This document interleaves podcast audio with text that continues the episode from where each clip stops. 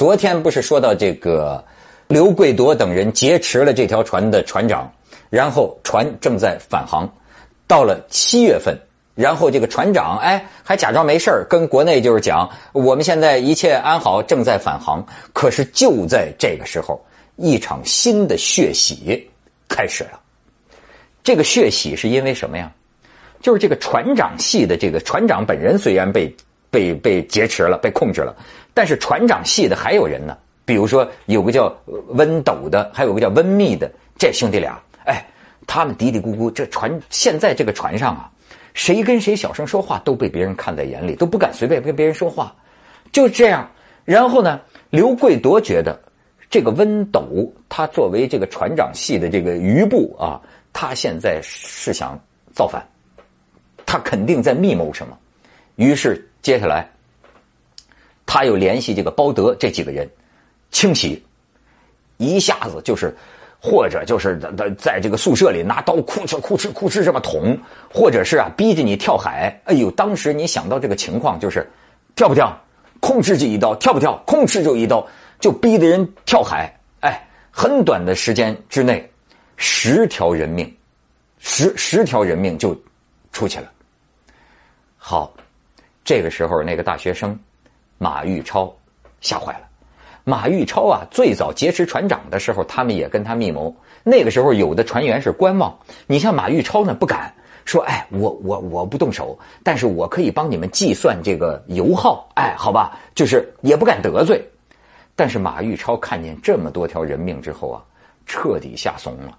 这个刘贵铎还安慰他说：“你放心，你放心，我们不会杀你的。”但是当天夜里，马玉超这个大学生。就失踪了，然后他还有他的日记，后来这些人把他的日记扔到了海里，到今天也不知道，多半就是葬生在茫茫的太平洋。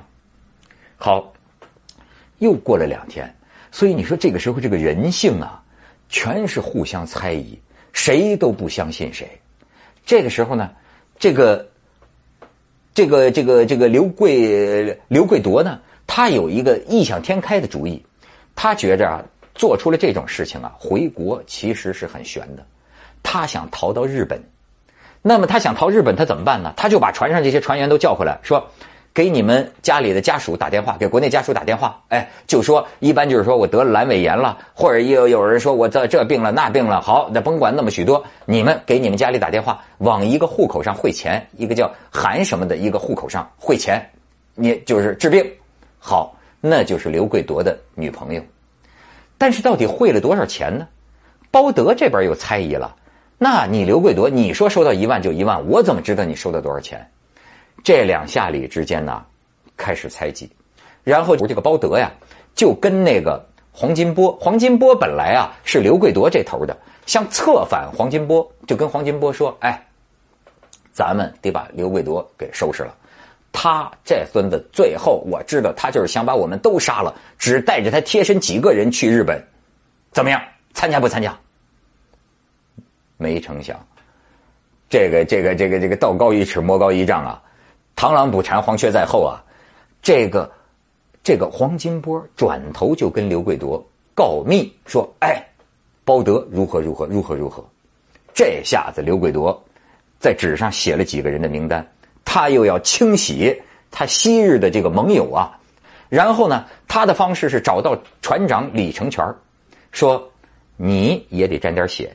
还有一种说法就更有意思了，船长李成全啊，后来主动要求投靠刘贵铎，说：“哎，我加入你，因为可能是怕自己有危险，说我加入你，好，你加入我呀，你得这个这叫咱就说叫叫这叫投投名状。”你得沾血，你得杀这几个人。好，结果这个船长李成全领着几个人，这个刘贵铎先骗包德说：“你把你的刀给我，我要去杀一个叫崔勇的，我杀。”好，包德就把刀给了他，于是包德就空手了，然后被李成全他们夹在中间，两刀就捅了个透心凉啊！人还没死呢，人还没死呢。然后有一个叫崔勇的。其实是个怂包，他都不知道他的刀有没有捅进去过。但是，一见见了血呀，妈抹了一手这个血，哗一下子涂在自己的脸上，大喊就是说：“哎，我沾血了，我沾血了，我也沾血了。”所以，这一出这一幕就到了这儿。那么，这个刘贵，这个这个刘刘贵夺呀，这个时候已经又把包德那几个几几几个人又捅了，或者是逼着这个跳下海，这样船上已经杀了十六个人。然后呢，在这个之后，他们就说：“哎，我们不能杀人了，我们不能杀人了，赶快，我们要这个准备啊，这个这个把刀都都都都都管制起来，再这样下去啊，互相都杀光了，就相约不杀了。”可是。到了第二天凌晨一早啊，船真的出事了。这个船长李成全就发现呢，船底进水，船底进了水，就是说船在侧翻，船在这个这个倾侧，又发现呢这个那个大管轮，他们叫一个大管轮，大管轮不见了，很可能是这个大管轮呐把海把那个船底的那个海底的总阀给拧开了。他们要干什么？有四个船员，早已经坐上了准备好的木筏，带着一些这个这个维生的一些物品，趁着这个船要翻，他们上了这个救生筏就逃。这个时候，好家伙，船员紧急啊！也就是这个时候，他们发出这个呼救信号嘛，说这个船只遇险了，眼看就要船沉了。但是到后来呢，实际上这个船长有经验啊，把又舀水呀，又的悬这个空油桶啊，算是把这个船呢稳定下来，稳定下来了。可这个时候，那个救生筏，那四个逃命的那个救生筏，你说，哎，见过倒霉的，没见过这么倒霉的，好像啊，他们就注定哎逃不了这一场这个浩劫。那个洋流的关系啊。他们没走多远，又把他们这个救生筏啊，吹回的、吹回到了、送回了这个船旁边。这下子，船曾经被绑架的船长李成全，现在已经是刘贵铎团伙麾下的一员。然后这船长李成全领着，就是说砸死他们，砸死他们，砸死他们，就拿那个钓鱿鱼的那个铁锚啊，哐哐就这么砸他们啊，砸死他们，砸死他们。好，其中三个人跳海逃生，其实我估计跳海送命啊。那三个人逃了，只有一个人姓宋的，他没办法，哎，这这这救救我，救救我，救救我！好，他又上了船。这个时候啊，这个阴狠的刘贵多打量一下船上剩下的所有的这个人，他指着两个船员说。我们这九个都杀了人了，只有你们俩还没杀人。所以后来在法庭审判的时候，哈，很多传言都回忆，就在他们整个的这个杀戮、这个阴谋、内讧啊这种过程当中啊，一个被说的最最多的概念是什么？一个词儿是什么呀？就是沾血。哎，你你也得沾血。我沾了血，最开始杀人的时候谁都怕，但是后来啊，好像就变成啊。那种杀杀人就杀疯了，就简直是有一种快感一样，而且就是甚至就是说，只有你们俩没沾血了，你们俩也得沾血，我们这几个谁必须是是一个同盟。好，这俩怎么着呢？就把这个从救生筏上姓宋的这个船员呢，身上绑上那个重的重物啊，那铁铁锚什么的啊，扔到海里，一下子沉底儿。没了影，这下子，这十一个人全都成了杀人凶手，谁手上都沾了血。然后就在这个时候，他们已经到了日本海附近，这这个国内的一直在搜救这个这这艘船呐，这个这个鲁荣鲁荣鱼二六八二二啊，一直在搜救啊。然后最后联系日本海上保安厅，最后日本海上保安厅的飞机飞临了他们上空，这十一个人穿着救生衣啊，家伙就挥手。后来有一个轮船到了他们旁边，这时候船长李成全就说：“哎，我们这儿很安全，没事先不用你们救，反正是发现了这个踪迹。”可是实际上他们这个时候面临一个什么问题？攻守同盟，这下什么跑去日本什么的都别想了。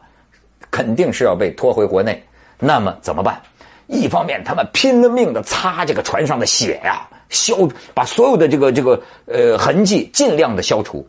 另外一方面，就是这十一个人就开会，反复讲这个怎么编，怎么编，怎么编能够把我们能让我们脱罪。最后大家编的一个理由，你看刘贵铎编一个理由，李成全就指出其中的漏洞，然后就搭接着来来丰富，来丰富，来来补充。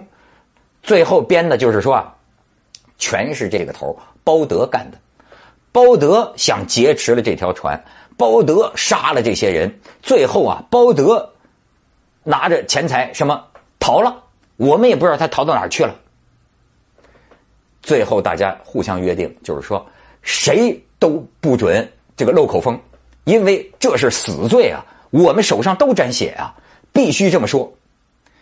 可是，在岸上的这个国内的这个公安或者是是有关部门，当然早就发现了这个可疑了，所以十一辆警车押回去。哗，一开始审的时候。确实都是按照一套词儿说的，谁据说是谁最先辩解了呢？就是对于他们的劫来说，就是那个中间告过密的。要说这人呐，都是一路这那个黄金波。据说曾经告密的黄金波是十一个人里第一个，在我这个公安强大的这个审讯攻势之下，吐露了实情。到最后，这个鲁荣于二六八号船上。